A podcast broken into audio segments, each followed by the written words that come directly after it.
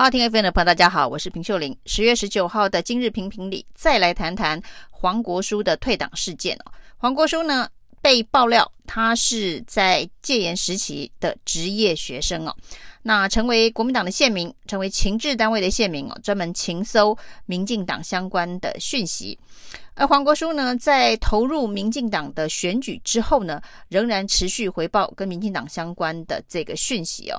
那现在虽然在几个月前他已经被新潮流除名，没想到呢，过了好几个月，现在有人爆料，那罗文嘉所写的职业学生黄国书就是其中之一。罗文嘉说要自我了断，黄国书立刻自我了断。而这件事情呢，在台湾的政坛也投下了震撼弹哦，因为到底还有多少黄国书哦？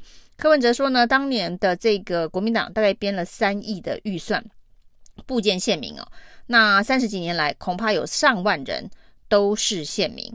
那他说，一狗票的政治人物可能都在名单上，难道呢，民进党要全部公布吗？那可能是血流成河。那之前呢，民进党的促转会哦，促转会的功能。就是要把过去历史的真相完全的揭开，但是促转会成立了这么多年了，那除了呢，对于国民党的这一个相关的黑历史，之前呢还曾经要在选举的时候影射的伤害性最大这句关键字啊，是前这个促转会的相关的官员所说的，就是要当东厂，促转会到底是不是东厂？从黄国书在这个非常敏感的关键时刻被爆料来看，这到底是民进党内部的派系斗争，有还是呢？有人说这是为了抢救十月二十三号即将被罢免的陈柏惟所转移的焦点。但是大家又很好奇哦，民进党牺牲一个黄国书，就是为了救陈柏惟哦，这看起来这个代价未免也太大。那这件事情呢，在蓝绿阵营都引起非常大的震撼哦。国民党的主席朱立伦第一时间的反应是说，这不是国民党的县民哦，这是情治单位哦。其实他这是一个非常严重的失言，因为在当时呢，所谓的情治单位部建县民哦，是国民党的这个一党独大、独裁的一个年代。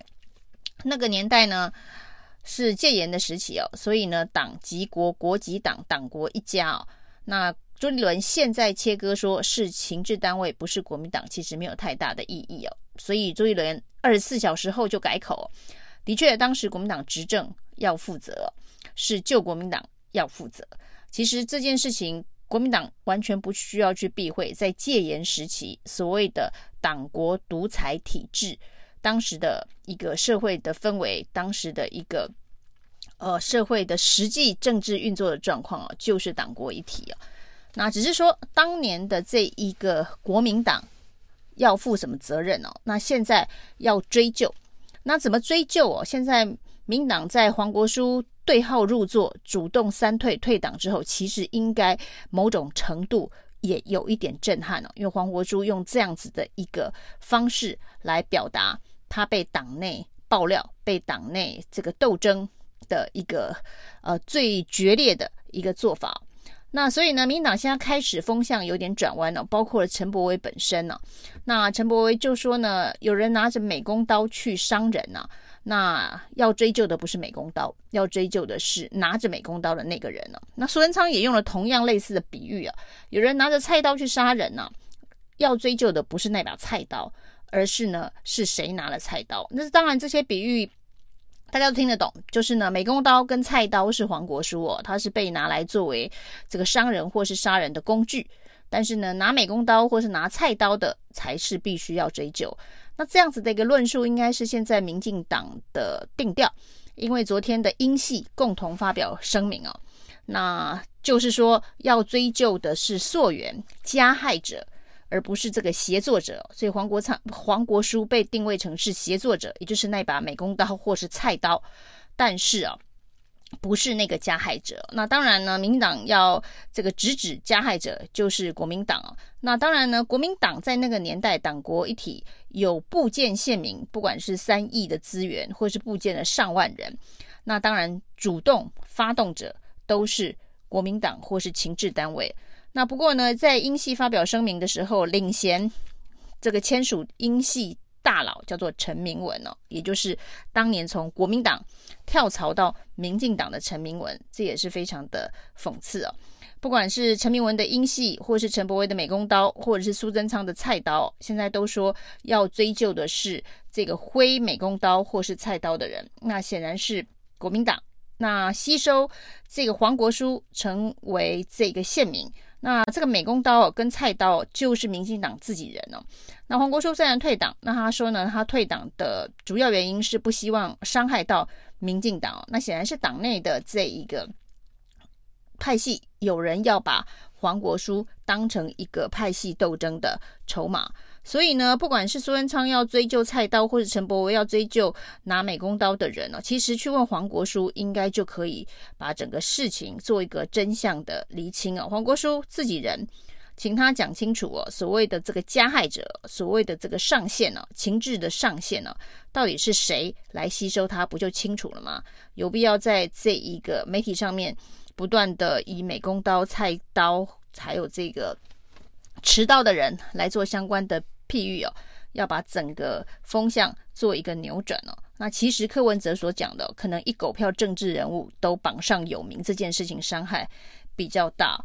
那民党上下呢，对于黄国书想要轻轻放下，对于吸收黄国书的人，想要请这个国民党出来这个接刀哦。那前这个美岛大佬，当然也已经退党的施明德，看到这件事情哦，他显然心有所感哦。他说呢，如果今天呢，这个县民啊，这个职业学生啊，是马英九或是侯友宜，他们能够得到黄国书一样的待遇吗？也就是说呢，他们还会被当成是单纯的美工刀或是菜刀，要追究的不是刀的责任，要追究的是挥刀的人的责任吗？他说，难道转型正义真的是蓝绿有别吗？转型正义哦，现在看起来不只是蓝绿有别哦。那甚至呢，还成为政党的恶斗的工具哦，那就是变成了政党之间互相厮杀的美工刀跟菜刀。但是其实呢，黄国书事件也告诉大家一件事情哦，就是很多的回力镖哦，是你在这一个发射出去的时候，你就要思考，它有可能会回转伤到自己哦。这个回力镖当然除了柯文哲所说的促进转型正义当中一狗票的政治人物里头，可能。还有不少民进党的人也会榜上有名哦。那另外一个回力标就是类似陈其迈最近针对城中城大火处理的焦头烂额，他说心如刀割。那其实呢，让他心如刀割、焦头烂额的一个原因，就是十年前他发出去的一个回力标。那这个回力标就是他质疑当时胡志强担任台中市长的时候，一个夜店大火有不幸。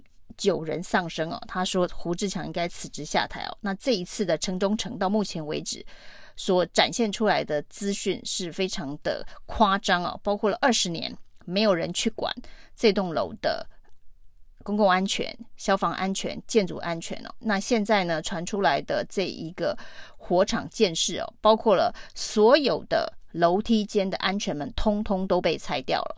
那这是一个造成。这么重大伤亡的原因哦，起火点在一楼，为什么呢？从一楼到十一楼哦，这个火势上升的速度，其实很多不是被烧死了，而是这个浓烟上窜的速度，没有任何一道防火门是可以挡下来，因为所有的楼梯间的防火门都拆掉了。还有呢，在一楼呢，为什么火势会突然变得这么大？是停放了五十七部的机车。那也让这一个火势一发不可收拾哦。那这些事情都是整个建筑物管理的重大的问题哦。那市政府当然推说之前没有管委会，所以要做消防检查也都不得其门而入哦。不过今天陈其迈就说了，可以用高雄自治条例来处理相关的议题哦。那现在。可以用高雄自治条例来处理哦。那二十年来为什么不用高雄自治条例来处理？这不是草菅人命吗？二十年的回力标摆烂高雄市政的回力标，造成了今天的城中城哦。那十年前质疑国民党必须有责任政治哦，负责下台的回力标，现在也打到了自己身上。那这个几十年前。三十年前的促进转型正义的回力标，现在呢回来第一个先打到黄国书，接下来还会有一狗票政治人物吗？其实这一个震撼弹哦，到底呢会是核弹，还是呢民进党透过了这一个只是出一把小刀，出一把美工刀，不会再继续的把这个事情扩大？其实对于未来蓝绿之间的攻防，其实都已经在直指二零二四的那一场选战。以上今天的评评理，谢谢收听，谢谢收听，请继续关注好好听 FM，并分享给您的好朋友。